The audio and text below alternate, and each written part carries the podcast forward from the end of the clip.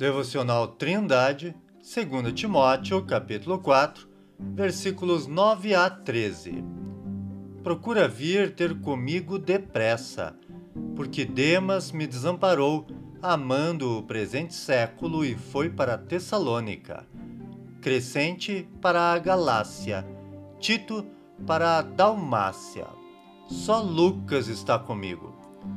Toma Marcos e traze-o contigo porque é muito útil para o ministério. Também enviei Tíquico a Éfeso.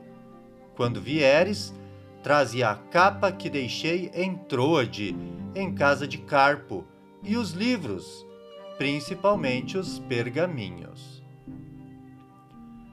Paulo se antecipa ao frio do inverno próximo e pede que Timóteo leve a capa que estava em Troade e também os livros, os quais possivelmente seriam porções do Antigo Testamento.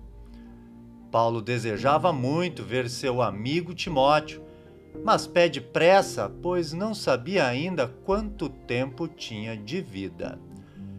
O apóstolo diz que Demas o abandonou, uma demonstração de quão dura estava sendo a perseguição aos cristãos sendo que Demas é mencionado na carta a Filemon como um dos seus cooperadores, no versículo 24.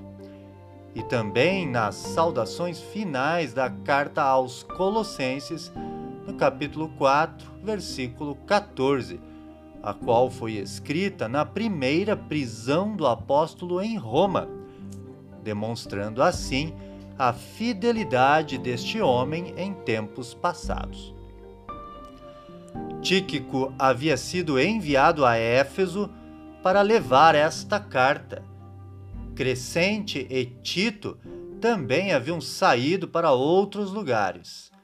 Não há crítica da parte do apóstolo para com estes homens, mas o que se percebe é uma certa solidão e possivelmente uma preocupação com o ministério em Roma, pois entre seus colaboradores só Lucas, o escritor do livro de Atos e do evangelho que leva o seu nome, estava ainda na cidade.